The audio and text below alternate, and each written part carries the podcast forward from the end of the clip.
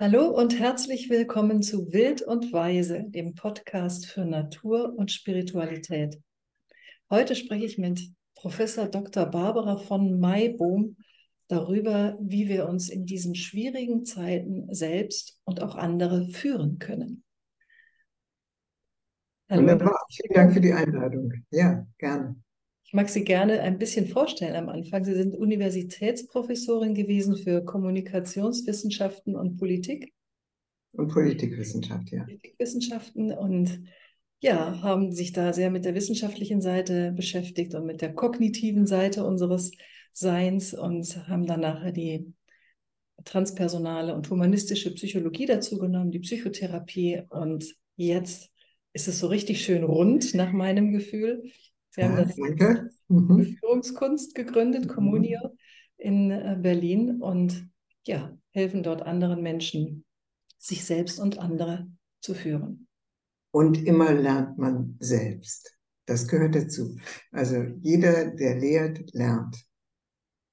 Ja, so ist es. Das ist schon mal eine ganz wichtige Sache. Ja. ja. ja. man lernt selbst immer auch am meisten und ist darin gut, wo man am meisten lernen kann. Ne? Es gibt so einen wunderbaren Spruch, der heißt, äh, was man nicht kann, sagt man geht nicht. Was man lernen möchte, lehrt man. Und was man kann, lebt man. Oh ja, das ist toll. Also, ja, also auf dem Weg vom Lernen zum Leben, äh, das würde ich sagen, ist äh, Führungskunst bei sich selbst, ja. Mhm. Ja. Wer ist denn jetzt eigentlich ein Leader zu Beginn mal? Also vielleicht fühlen sich mhm. manche hier gar nicht angesprochen, obwohl sie es sind. Muss man dafür ein ganzes Unternehmen leiten oder was ist ein, ein Also vom Grundsatz her würde ich mal sagen, sind wir alle Leader, weil wir alle in unsere Umgebung hineinwirken. Ja? Wir sind ja nicht ähm, Solitäre, sondern wir wirken auf unsere Umgebung und damit führen wir. Und so wie, also altes Sprichwort, so wie man in den Wald hineinruft, so schallt es zurück. Also das heißt, so wie wir energetisch, geistig, seelisch, emotional unterwegs sind, wirken wir auf andere ein, egal ob wir das wollen oder nicht wollen. Und deswegen ist für mich Führungskunst, wenn ich mir diesen Prozess sehr bewusst mache, und daran arbeite, dass ich in meine Umgebung etwas hineingebe, was für die Umgebung produktiv ist. Aber nochmal zurück zu der Frage, wer eigentlich führt. Ich mache das mal an dem Beispiel von Frauen oder mhm. Müttern noch mehr. Also Muttersein ist hochgradig Führung. Ja? Äh, auch da, komisch, heute kommen mir lauter Sprüche in den Sinn. Auch da so ein alter Spruch, wenn Mutter glücklich ist, ist die Familie glücklich. Also wie ich meine Kinder aufziehe oder wie ich meinen Haushalt mitführe, wie ich mit meinem Partner, meinem Mann oder wem auch immer unterwegs bin, äh, das ist in hohem Maße Führung und bestimmt natürlich in, in besonderem Maße die nachwachsende Generation. Mhm. Damit hat es einen enormen Einfluss auf das Ganze. Also wenn Frauen sich dieser Führungsrolle, die sie im Alltag übernehmen, stärker bewusst werden, glaube ich, wäre das sehr gut für uns alle. Ähm, aber nicht nur dort, also in der Schule, Lehrer, Lehrerinnen, Krankenschwestern, Ärzte, ähm, äh, nicht nur die Politiker, nicht nur die Unternehmensleitung, äh, sondern jeder von uns hat Teil an dem Prozess der Selbstführung und der Führung von anderen. Und sich das bewusst zu machen, ist einfach eine großartige Sache. Deswegen liebe ich es auch, wenn in äh, Weiterbildungen oder in Seminaren Menschen aus ganz unterschiedlichen Kontexten zusammenkommen. Soll ich mal ein Beispiel geben? Ja, sehr gerne. Also ein Beispiel war, ich habe äh, mich äh, innerlich, ähm, also ich komme ja noch aus einer autoritären Vergangenheit und 68er Generation, wo wir also gelernt haben, uns ein Stück weit von diesem obrigkeitsstaatlichen Denken zu befreien. Und ich habe immer gemerkt, dass ich große Probleme habe mit Polizei oder mit Durchfahrten durch die alte Zone, ne? also dem mhm. autoritären ähm, Gestus, der einem begegnete, wenn man über die Grenze in die DDR fuhr. Und insofern war ich sehr froh, als ich mal von, für die Polizei gearbeitet habe, weil ich wissen wollte, wie gehe ich denn damit um. Und da haben wir einen Open Space gemacht, der ging um ähm, die Führung zwischen Männern und Frauen bei der Polizei, weil da Selbstmorde passiert waren und große Unruhe war. Und da haben wir es dann tatsächlich fertiggebracht, sozusagen von der höchsten Ebene, also nicht Minister, aber Staatssekretär im Ministerium bis runter zu den Hundertschaften, alle zusammenzubringen. Und alle führen. Ja. ja. Also eine Hundertschaft, die auf der Straße steht, führt genauso in dem jeweiligen Umfeld wie eine Staatssekretärin im Ministerium. Und ähm, sich das bewusst zu machen und miteinander ins Gespräch zu kommen, das ist eine wunderbare Sache, weil wir dann voneinander lernen, miteinander lernen und nicht nur übereinander reden. Mhm. Ja. ja. Und das ist das eine, das ist das Interessante, wie wir andere führen, immer wenn wir Vorbild sind. Aber ich finde es auch interessant zu sagen, ich werde geführt und zwar von meinem Stern, sag ich jetzt mal. Ne? Ja, das ist jetzt die spirituelle Dimension, die Sie ansprechen. Also für mich verdichtet sich das in einem, in einer Formulierung. Und das heißt, als Geführte führen. Mhm. Also wenn ich mich mit dem, mit der, mit der, mit der höchsten Intelligenz, mit der höchsten Präsenz, also dem, was wir auch Gott nennen, in mir verbinde, dann und da einstimme, dann erlebe ich mich als geführt. Und aus dieser Haltung der, des Geführtseins weiß ich nicht, wo es lang geht, aber ich bin durchlässig für die Weisung und aus dieser Haltung führe ich dann. Das ist nun für mich die höchste Herausforderung, die höchste Kunst. Ja. Ja, das ist die höchste Kunst und zugleich ist es doch das Einfachste, ne? weil ich muss keine Methoden lernen und, und irgendwie. Ja, da würde ich nicht sagen, dass das das Einfachste ist. Nein. Nein, würde ich nicht sagen.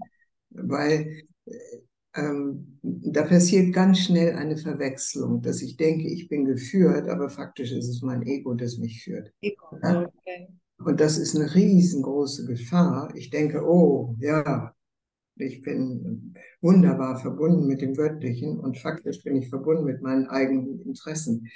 Und ähm, der Weg dorthin zu kommen, also äh, das ist ein Reinigungsprozess. Ich sage, der spirituelle Weg ist kein einfacher Weg, sondern es ist ein ausgesprochen fordernder Weg. Er führt letztlich in einen Frieden, aber es ist ein extrem fordernder Weg, weil ich meinen ganzen Trickkisten und meinen ganzen Selbstbeschönigungen und all dem ja auf die Spur kommen muss. Sonst kann ich ja nicht durchlässig sein, sonst kann ich ja nicht eine Geführte sein. Und von daher sage ich Achtung. Also wenn wer sich auf den spirituellen Weg einlässt, sollte wissen, dass das nicht einfach ist. Ich habe auch also gar nicht. Es ist leicht. Also leicht ist es erst dann, wenn, wenn diese Schichten, diese ganzen Identifikationen, mit wer ich eigentlich bin, Professorin und XYZ und Deutsche und Westdeutsche und so weiter und so weiter. Die ganzen kollektiven, die sozialen, die emotionalen Identifikationen, die müssen ja sozusagen verschwinden. Dann wird es leicht. Genau, und dann kann man aus dem Impuls heraus sozusagen, wenn mal die Verbindung steht und die Reinheit da ist, dann kann man wirklich aus dem Impuls heraus handeln und findet auch eine große Sicherheit drin. Ja, aber das ist temporär nur. Das ist ja nicht kontinuierlich. Also die Erleuchteten, bei denen sagt man, es ist kontinuierlich. Bei uns, die wir nicht erleuchtet sind, ist es nicht kontinuierlich, sondern in, in guten, in, in guten Momenten stellt es sich ein. Und dann ist es Gnade und wir können dankbar sein. Aber das heißt noch lange nicht, dass wir dann kontinuierlich dort sind und dann es kontinuierlich leicht ist. Mhm. mhm. Ja, ich kenne einige Menschen, die tatsächlich, wenn sie wichtige Entscheidungen zu treffen haben, sich komplett zurückziehen und sich so lange Zeit nehmen, wie sie brauchen, bis sie in diese Verbindung kommen, um ja. von dort heraus dann eine wichtige, klare, gute, für zum höchsten Wohle aller Entscheidung ja. zu treffen. Und die kann sehr unbequeme Folgen haben. Ja. Die kann sehr unbequeme Folgen haben. Aber was Sie da ansprechen, ist natürlich das Moment der Stille und des, der, der Einkehr, also der Innenschau. Also nicht auf die Impulse von außen zu achten, sondern wirklich, was sind die Herzimpulse? Und dazu brauchen wir Stille, dazu brauchen wir Rückzug, dazu brauchen wir Einkehr, eventuell mit Begleitung, mit Unterstützung. Aber das muss dann eine entsprechende Begleitung sein, die um solches weiß. Ja? Also ich sage jetzt mal, wir, wir bieten alle zwei Jahre bieten wir ein Jahresendretreat an. Das machen nicht nur wir, sondern das machen andere Leute auch. Und sie machen es mit dem Weg in die Natur. Ja? Äh, und das heißt, äh, innehalten, zentrieren, neu ausrichten. Also wenn wir nicht wissen, wohin der Weg geht, dann müssen wir innehalten. Inne. Innehalten. Ja. Ja, ja oft äh, sind dann auch die Lösungen, ja, sie sind klarer. Ich kann jetzt, wenn ich das nicht tue, dann bin ich im Außen unterwegs und überlege und, und mhm. merke alles ab und diskutiere, mhm. hole Informationen und, und, und. Und mhm. davor brauche ich auch ganz viel Zeit. Wenn ich die Zeit nutzen würde, um nach innen zu gehen, hm. käme ich vielleicht genauso schnell, mitunter schneller und wahrscheinlich an das richtige Ziel. Jedenfalls an ein richtigeres oder ein, ein, ein Weg mit weniger Umweg. Alle Wege sind Wege. Ja, aber wenn wir, wenn wir aus Furcht entscheiden oder wenn wir aus Angst entscheiden, dann sind die Wege ja nicht, sind ja nicht stimmig sondern sie sind furchtgetrieben oder angstgetrieben oder überlebensgetrieben. Und das brauchen wir nicht, das tut uns nicht gut. Ja. Wie erleben Sie das denn im Moment? Sie sind ja viel in Gruppen und auch in Unternehmen mit, mit Führungskräften unterwegs. Was belastet die Menschen gerade? In welcher Situation sind sie? Gibt es da einen gemeinsamen Nenner? Was sind die Herausforderungen dieser Zeit? Also ich glaube, die wichtigste Herausforderung ist eine riesengroße Orientierungslosigkeit und, ähm, und die damit und die Unsicherheit. Man, also wir, wir erleben ja, dass wir nicht mehr planen können. Das geht von dem Business bis zu dem privaten Alltag. Also die Konzepte werden ganz schnell immer wieder zerschlagen. Das haben wir bei Corona dramatisch erlebt, aber das ist ja die Zeitqualität im Moment, dass alles in einem rasanten Wandel ist und damit die sogenannten Sicherheiten, an denen wir uns gerne festhalten wollen, mm, einfach uns unter den Füßen weggezogen werden. Und in dieser Situation kommt dann ganz schnell Orientierungslosigkeit auf und ähm, der Verlust der Mitte. So, und das ist eine, wenn Sie so wollen, mir erscheint es eine Sinnkrise. Mhm. Also der Modus des schneller, höher, weiter und sich an Materie festmachen, der funktioniert zunehmend weniger. Ja. Also, und deswegen brauchen wir eine andere Sinnkonstitution. Also wir brauchen, wir, wir müssen Sinn auf anderem Wege finden. Ja. Und einer der Wege kann sein, dass wir eben lernen, wirklich das zu akzeptieren, was ist und von da aus zu handeln und nicht uns vorzustellen, wie es zu sein hat äh, und die Augen zuzumachen. Also diese drei Affen, Augen, Ohren, Mund zu, äh, weil wir nicht wahrnehmen wollen, was ist. Ja. ja ist dann so eine Form von der auch der radikalen Annahme, ne? wirklich offen, ja. ehrlich hinschauen, aufhören, sich irgendwas vorzumachen und irgendwelche Löcher zu stopfen, sondern mal wirklich auch bereit zu sein, äh, der, dem Thema ins Gesicht zu schauen und zu sagen, also so geht es auf keinen Fall weiter. Ich, ja. Das ist neulich in so einer Diskussion nur um dieses Beispiel zu nennen, äh, erfahren. Da ging es um die Energiewende und ja, wir müssen Kohlekraft abschalten und jetzt brauchen wir Windkraft und dann transportieren wir halt den Strom von der Nordsee runter bis nach Bayern. Oder müsste man sich nicht die Frage stellen, brauchen wir eigentlich noch so viel Energie? Macht es überhaupt Sinn, noch so viel in Chemieunternehmen zum Beispiel, so viel Chemie zu produzieren? Sollten wir uns nicht vielleicht die Frage stellen, also von ganz oben, ob wir nicht ganz radikal neu denken und alles in Frage stellen.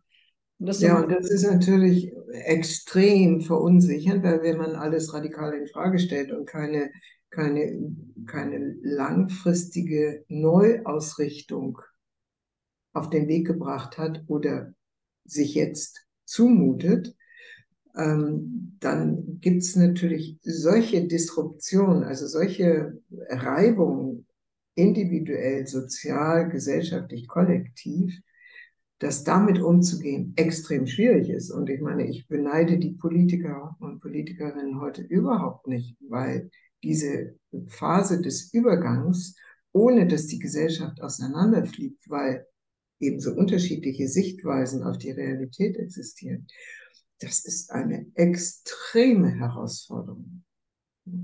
Ja. Ich glaube, wenn, also, äh, wenn man mich fragt, was ist denn die spirituelle, also die geistige Aufgabe in dieser Phase, ja, dann ist es für meine Begriffe nicht in die Rechthaberei zu fallen, und zu sagen, das ist richtig und das ist falsch, das ist richtig, das ist falsch, das ist richtig, das ist falsch. Also, oder das ist Feind, das ist Freund, das ist Feind, das ist Freund, Freund. Das machen wir ja gesellschaftlich im Moment in extremem Ausmaße wieder, wieder. Ja. NS war sozusagen Peak, also Höhepunkt dessen. Ähm, zu halten, dass es sehr unterschiedliche Sichtweisen auf die Realität gibt ja, ohne zu sagen, du bist dumm, du bist was auch immer, du bist ein Outcast, du bist radikal, Radikalinski und so weiter, mit dir reden wir nicht, das zu halten, ich glaube, das ist eine, also die Mitte zu halten, so wie als Mensch, eben auch im Kollektiv, das ist eine unglaubliche Herausforderung. Ja. Ja, ich meine, wir sind ja auch dabei, Hierarchien abzubauen glaube ich zumindest. das ja, Anfang. und es gibt starke Kräfte, die die Hierarchien in extremem Ausmaße wieder aufrichten wollen. Ja. Es geht ja wirklich in unterschiedliche Richtungen. Ja, aber dieses sich einander zuhören wollen und andere Wahrheiten auch akzeptieren, überhaupt einmal wieder empathisch zu sein und jede Meinung stehen zu lassen, dafür gibt es ja auch die Redekreise, die, die Council-Geschichten, was man ja auch durchaus in einem Unternehmen oder auch in der Familie, wenn wir davon sprechen, mit einbringen kann, sodass derjenige oder diejenige, die vorangeht, im Prinzip moderiert und einen Impuls gibt, einen Raum aufmacht, in dem dann auch geschehen darf. Ja, aber da würde ich jetzt im Sinne von Führung sagen, man darf nicht vergessen, Beratung ist nicht Entscheidung. Ja, also gute Beratung, ja, unbedingt. Aber entschieden werden muss dann im Endeffekt und dafür eingestanden werden. Ja? Wenn es zu einer gemeinsamen Entscheidung kommen sollte, ohne dass man die ganze Zeit nur dauernd im Kreise redet, das ist ja das Problem, also ich weiß nicht, ob ich das so sagen darf, also das grünen Mem, also in der integralen äh, Theorie ja spricht man ja vom grünen Mähen, das sehr stark gemeinschaftlich orientiert ist und sich damit abgrenzt gegen andere Meme. Meme sind also, wenn man so will, wonach man tickt. Gene ist, wie der Körper strukturiert ist und Meme ist, wonach man tickt. Und das grüne Mem meint immer zirkulär, alles muss ständig beraten, beraten, beraten, beraten werden, bis man zu einer Einigung kommt. So das ist nicht die ganze Wahrheit. Aber beraten ja. Und, und dann auf der Basis der Beratung gut entscheiden und entsprechend führen. Ja. Mhm. Wobei ich jetzt im Kreis auch gar nicht meine, dass man, dass, dass alle Meinungen jetzt dann im Sinne einer Beratung mit einbezogen werden, sondern einfach, ich darf mich mitteilen mit dem, wo ich gerade bin. Der eine hat vielleicht Angst, der andere äh, sagt, ich habe hier gute Erfahrungen gemacht und so weiter. Und so entsteht dann manchmal ein, wie ein Stimmungsbild von all dem Gesagten. Ne? Ja, das wäre, das wäre die, die emotionale Ebene oder die, die psychische Ebene, ja. Aber es gibt ja auch ganz handfeste kognitive unterschiedliche Positionen. Also ich erinnere mich daran, dass ich mal in Schottland ein Training mitgemacht habe in Findhorn, wo es äh, um die Frage ging, wie weise Entscheidungen entstehen. Ne? Und da kamen Leute, die waren zu den Indi aus, aus Kalifornien, die waren zu den Indigenen gegangen und hatten studiert, wie die zu Entscheidungen kommen. Und die brachten uns das bei, indem sie uns quasi den, den ähm, Himmelskreis äh, aufstellen ließen. Also es gab, man konnte sich dem Westen, dem Norden, dem Süden, dem Osten und den Zwischenpositionen, also Nordwesten und so weiter, zuordnen. Und aus jeder dieser Positionen hatte man andere Wahrnehmungen. Ja? Und die Kunst war, diese unterschiedlichen Wahrnehmungen, die wir, wir konstruieren uns ja unsere Wirklichkeit. Das ist zentrales Wissen der Kommunikationswissenschaften. Wir oder der, der alten spirituellen Lehren, wir konstruieren uns unsere je eigene Wirklichkeit. Und wenn man die Möglichkeit schafft, einen Raum zu geben, um diese unterschiedlichen Wahrnehmungen laut werden zu lassen, nicht nur die Gefühle, sondern worum es eigentlich geht, dann kriegt man ein, ein Bild, das eben ganzheitlicher ist und kann Entscheidungen treffen, die dann etwas weiser sind als das Übliche. Ja. Wirklich zuhören, ne? sich wahrnehmen, sich zuhören und wirklich, also auch mit dem Wunsch, nicht mit, wie, wie heute Debatten stattfinden häufig, ne? nicht nur im Bundestag, sondern auch woanders. Das ist ein Schlagabtausch. Man, höflichkeitshalber lässt man den anderen gerade noch ausreden, aber man hat gar nicht wirklich hingehört, sondern. Ja, weil kein Interesse daran besteht. Ja, eben. Ja. ja. Und wenn, wenn, ich, wenn ich mich beraten will, dann muss ich offen sein, dass andere zu hören, was in meiner Wahrnehmung noch nicht da ist. Ja. Ja. ja, wirklich zu sagen, wir haben hier ein Problem und wir wollen gemeinsam eine Lösung finden. Jetzt äh, wirklich mit, mit nicht gegeneinander, sondern wir wollen gemeinsam eine Lösung finden. Genau. Die Gesine Schwan, die ja leider nie Bundespräsidentin geworden ist, äh, eine Frau, die ich sehr, sehr bewundere, Politikwissenschaftlerin übrigens, ähm, die hat sowas ähm, in der Humboldt-Viadrina School of Governance in Berlin sehr intensiv praktiziert. Die hat Gesprächskreise zusammengebracht, wo eben Leute, die normalerweise nicht sprechen miteinander, sich unterhalten über ein Thema.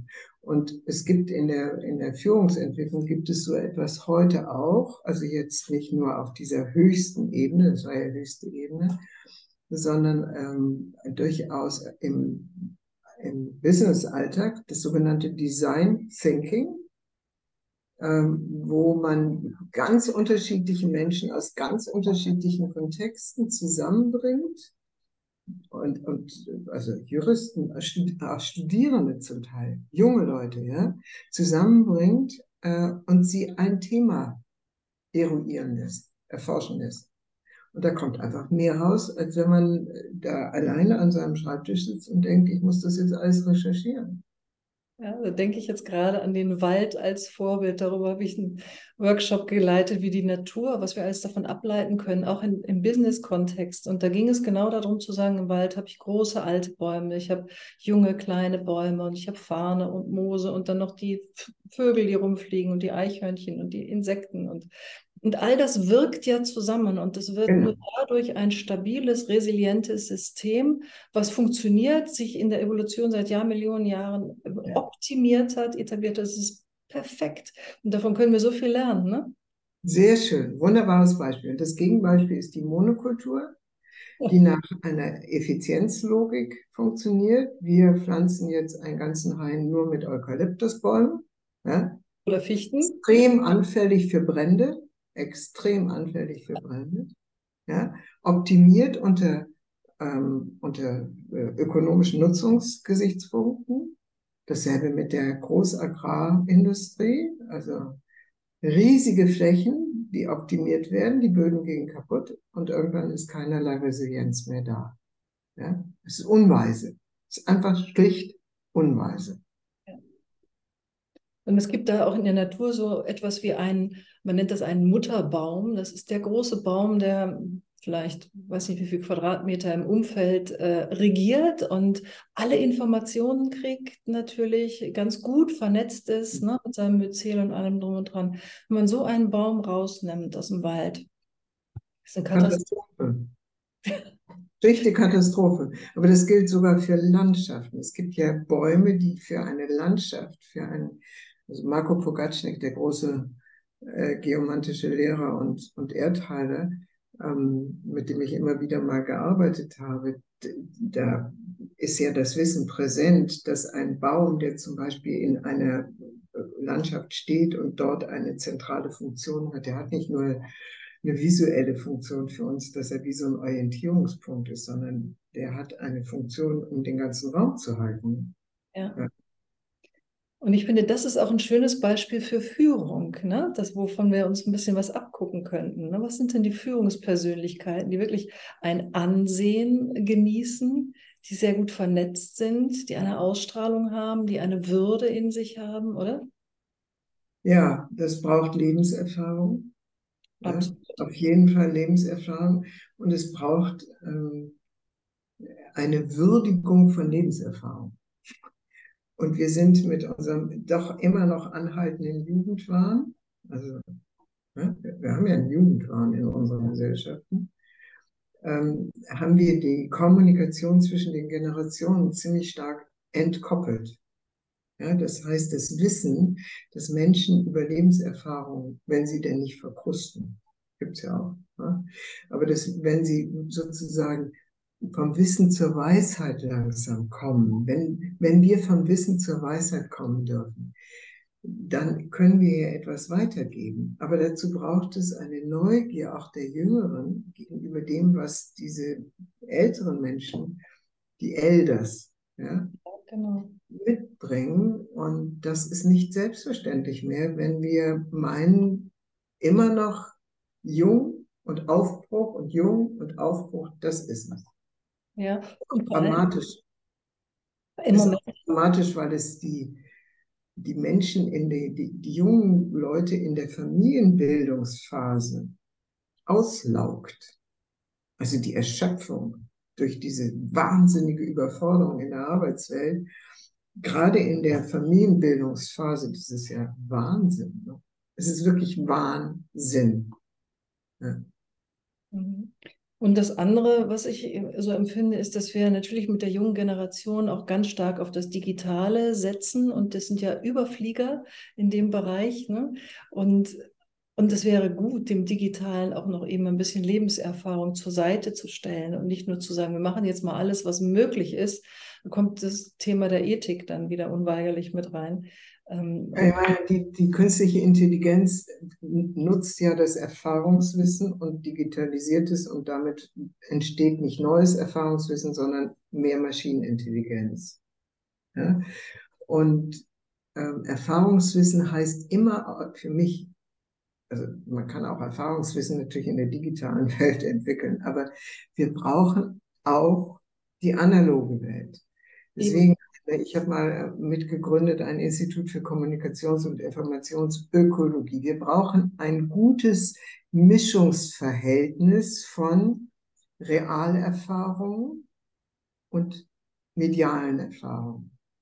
Nur mediale Erfahrung führt zu einer seelisch-geistigen Verarmung, die ist exorbitant. Das erleben wir zurzeit. Wir brauchen die Realerfahrung. Wir brauchen es, dass wir einen Menschen wahrnehmen können, direkt im gemeinsamen Wahrnehmungsraum, dass wir direkt reagieren können auf das, was wir dort erleben. Sonst können unsere Menschlichkeit, also das, was wir sind, wir sind ja ganzheitliche Wesen, kann sich sonst nicht wirklich entwickeln. Und damit sage ich nicht, dass das Digitale schlecht ist, sondern ich sage, wir brauchen ein gutes Gleichgewicht von diesen unterschiedlichen Erfahrungswelten. Ja, so ist es. Und die ganzen Online-Konferenzen und Treffen und Meetings, ja, da fehlt einfach ein, ein bisschen was. Ne? Und ich merke das auch, dass die Leute mehr und mehr Lust haben, sich wirklich auch wieder körperlich zu treffen, irgendwo hinzureisen, auch wenn der Aufwand groß ist. Aber also die Erfahrung ist eine ganz andere. Und ich, ich hoffe, Sie haben recht. ich hoffe, Sie haben recht. Also ich bin mir da nicht so sicher, ob es wirklich wieder das Bewusstsein für die Präsenz wieder wirklich kommt. Also in den 80er, 90er Jahren gab es mal eine Theorie, die sagte, High-Tech, High-Touch. Das war genau die Annahme. Wenn mehr Technik, dann mehr direkte Wunsch nach Beziehung, mhm. auch spürbar, sinnlich wahrnehmbare Beziehung. Wohin wir uns entwickelt haben, ist nicht High Touch. Und die Hoffnung haben wir heute wieder. Also ich, ich hoffe, Sie haben recht. Ja, wir haben das ein bisschen überreizt und die Menschen jetzt nach der Corona-Zeit, die sind ja wirklich wieder so, also wir werden nicht mehr so viel reisen, das ist vielleicht auch gut, weil manche Dinge sich auch sehr gut online lösen lassen. Aber die Qualität, wenn man sich dann trifft, ist halt direkt eine ganz andere. Ne? Das, ja, also ich, ich erinnere mich an die Seminare, die ich während Corona online gemacht habe, wo wir gesagt haben, das geht nicht. Also bestimmte Seminare gehen einfach nicht online. Und ich teile Ihre Erfahrung, dass das in der Präsenz eine ganz andere Qualität und auch bewusst wahrgenommen eine andere Qualität bei den Teilnehmern hat. Aber ich würde das noch nicht so verallgemeinern. Wie gesagt, ich hoffe, Sie haben recht. Ja, es ist so, das ist jetzt eine beginnende Gegenbewegung. Also vielleicht mhm. hoffe ich das auch. Ne? Mhm. Ich, was ich sehe, ist, dass es wenig ist, aber es kommt. Es wird immer mehr. Auch, dass die Menschen Lust auf Natur haben. Das ist ja, ja. auch ein toller Gegenpol zu diesem ganzen digitalen. Ja. Wirklich barfuß laufen auf der Wiese und und, und dem Wind zuhören und, und das Wasser spüren und also wirklich ganz reingehen. Ne? Ja. Das ist so wichtig. Das, was früher 100 Prozent unser Leben war, da haben wir ja draußen gelebt, mehr oder weniger, sind nur zum Aufwärmen reingegangen. Und heute sind das die Ausnahme und wir merken einfach, dass uns da viel verloren gegangen ist. Also da, da stimme ich zu, weil also der, der andere Bezug zur Natur ist die Grundlage der Änderung. Wir selbst sind ja Natur. Ne? Und dieses Nutzungsverhältnis zur Natur, die Natur ist das andere und wir sind was jenseits der Natur, ist absurd. Wir sind Natur. Ja. Und ähm, zu erkennen, dass wir selbst Natur sind und nicht Technik, nicht Maschine, dass wir Körper, Seele, Geist haben und inkarnierter Geist sind und dass wir von wahrscheinlich niemandem so viel lernen können wie von der Natur. Natur, sagt man ja auch in spirituellen Traditionen, ist der größte Lehrmeister, den es gibt, wenn man nicht einem Guru begegnet.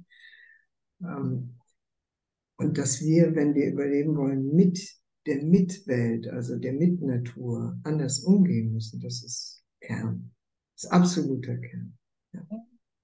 Ja, in dem Moment, wo ich die Natur als Lehrmeisterin, als größte Lehrerin überhaupt anerkenne, gehe ich ja auch anders damit um. Ne? Ja. Ich, ja, ich will ja nicht meinen Guru abstechen, ne? also im übertragenen Sinne jetzt mal. Ja. ja, oder den Ast, auf dem ich sitze, absägen. Ja, genau. Ja. Aber auch das ist wieder leichter gesagt als getan. Nicht? Also ich lebe jetzt, weil ich zum Beispiel für mich entschieden habe, dass Großstadt und Hektik der Großstadt mir nicht gut tut, lebe ich jetzt auf dem Land äh, in Gemeinschaft. Ähm, aber ich fahre zum Beispiel auf dem Land, muss man fahren, Auto. Ja, ich fahre viel mehr, als ich das in der Stadt getan habe. Also das heißt, unser, unser Lebensmodus, die, diesem Wissen anzupassen, ist nicht so einfach.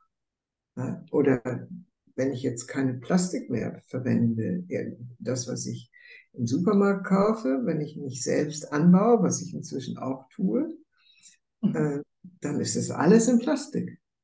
Also die, die Umsetzung der Erkenntnis in reales Handeln ist nicht einfach.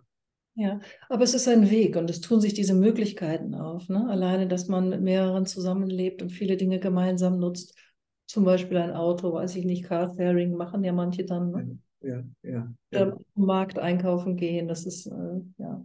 Also, so. also ich meine, wir sind wahrscheinlich in so einem Prozess, wo wir entlernen, also dramatisch entlernen müssen, ja, alte Konzepte loslassen und Neues lernen müssen. Und, und wenn wir, wenn wir das machen wollen, brauchen wir eine große Mittekraft. Wir brauchen eine Resilienz, äh, dass wir sagen, okay, das lasse ich los und ich öffne mich dem Neuen. Ja?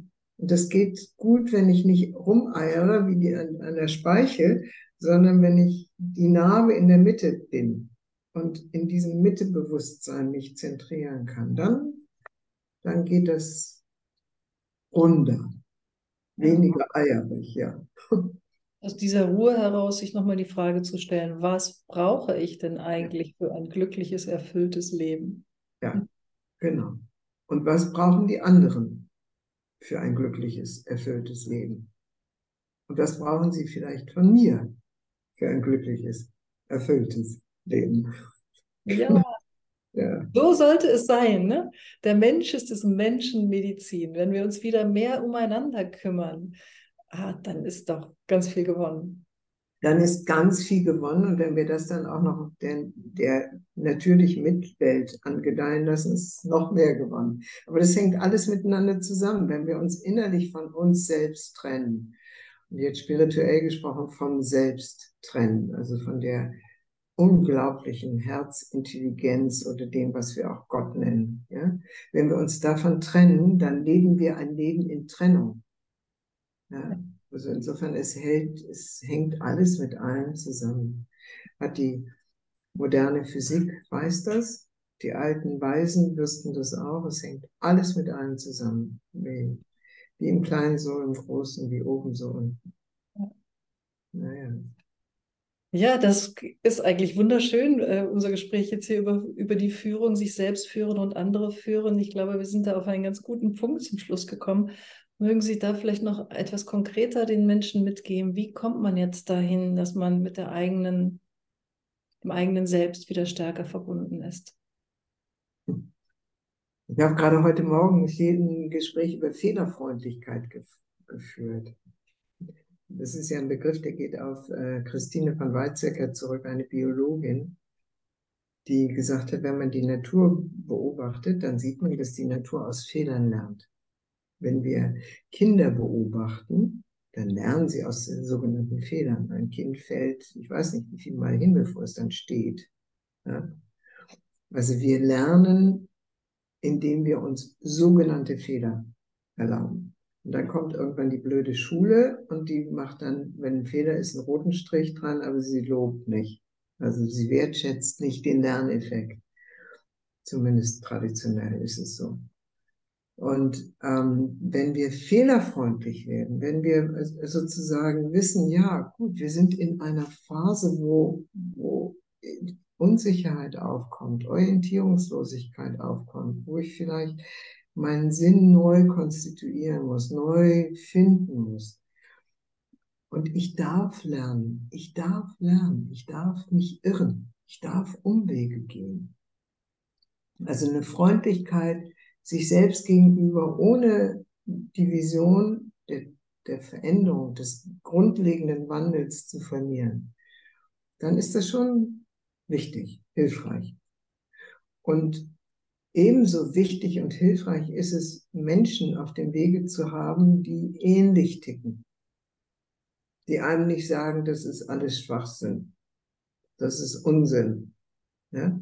Sondern die ähnlich ticken und mit denen wir uns wechselseitig stützen können. Ja? Spirituell spricht man da von der Sangha. Aber man kann es auch einfach eine Weggemeinschaft nennen oder sagen, wirklich gute Freunde, die ähnliche Visionen, ähnliche Ziele haben wie man selbst, so dass man sich nicht so alleine fühlt in diesem Prozess. Das ist auch wichtig. Und das dritte, also ich, jetzt orientiere ich mich auch ein bisschen an Gerald Hüther, der sagt, also wir brauchen Potenzialentfaltung und wir brauchen Verbundenheit. Dritte wäre für mich Sinn. Ähm, wir sollten uns nicht bremsen. Und da kommt mir in Erinnerung eine sehr schöne Formulierung. Also ich habe mit vom Steininger vor ein paar Tagen geredet, der ein großes Treffen mit Visionären, also von Evolve, ne? Evolve mit Visionären gehabt hat. Und wir wollten von ihm wissen, was ist denn sozusagen die zentrale Botschaft von diesem Treffen gewesen. Da hat er gesagt, ein Satz ist hängen geblieben. Der war wirklich wichtig. Der hat gesagt, I am in. I am in. Ich bin drin. Das heißt, ich bin committed. Ich bin Teil dieses Prozesses. Ich stopp mich nicht. Ich bremse mich nicht. I'm in. Das fand ich sehr, sehr beeindruckend. Und das heißt ein Stück weit, ich sage Ja zu meinem Potenzial in diesem Prozess der Veränderung. I'm in. Ja. Und jeder von uns hat Potenzial. Jeder. Und nicht auf der Bremse stehen. Ja. Mein Kollege Franz Rohling, ähm, der sagt immer, den authentischen Schwung müssen wir entwickeln. Brauchen wir jetzt, ja. Ich habe gerade, wie Sie das so erzählt haben, das Bild davon gehabt, dass da wirklich ein, ein, Schiff ist, was gerade sinkt, das alte quasi, und wir wirklich mutig dort loslassen sollten, um irgendein Treibholz äh, erstmal zu greifen. Und das fügt sich dann mit anderen zu einem Floß zusammen und dann begeben wir uns eben in einen neuen Fluss und sind ja, dann. In einen Fluss und nicht in eine Vorstellung von dem, wie die Realität ist. Die Realität ist eben wirklich anders, als wir das uns jetzt ein paar Jahrhunderte versucht haben einzuregen. Ähm, wir haben früher mal in der Forschung gesagt, es gibt dann den Realitätseinbruch. Die bricht dann plötzlich durch. Die Klimakatastrophe war seit Ewigkeiten angesagt. Jetzt ist sie eingebrochen ins Bewusstsein. Und das liegt eben daran, dass die Konzepte, was Realität und was Welt ist und was Ordnung ist der Natur, einfach nicht tragend waren. Mhm. Ja.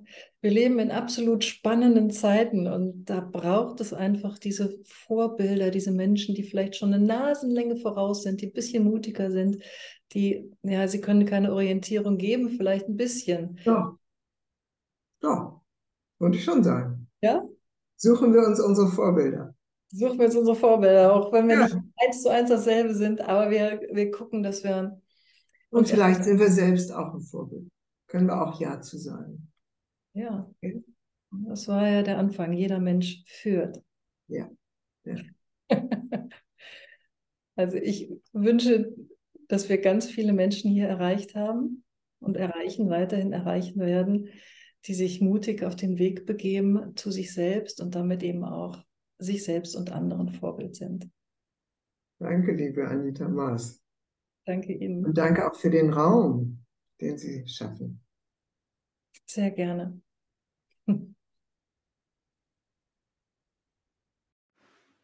Ich hoffe, du hast auch aus dieser Folge des Podcasts Wild und Weise etwas Wertvolles für dich und dein Leben mitnehmen können.